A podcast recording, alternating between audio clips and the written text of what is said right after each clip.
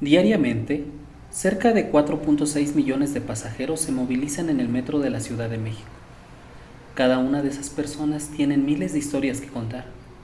Bienvenidos a ¿Qué pasó? en el metro? Este podcast donde te contamos las más entretenidas y fantásticas historias como si las escucharas en este medio de transporte. Espera el primer episodio el día viernes 2 de octubre de 2020 y escucha una nueva historia cada viernes. ¿Tienes una historia que te gustaría contar?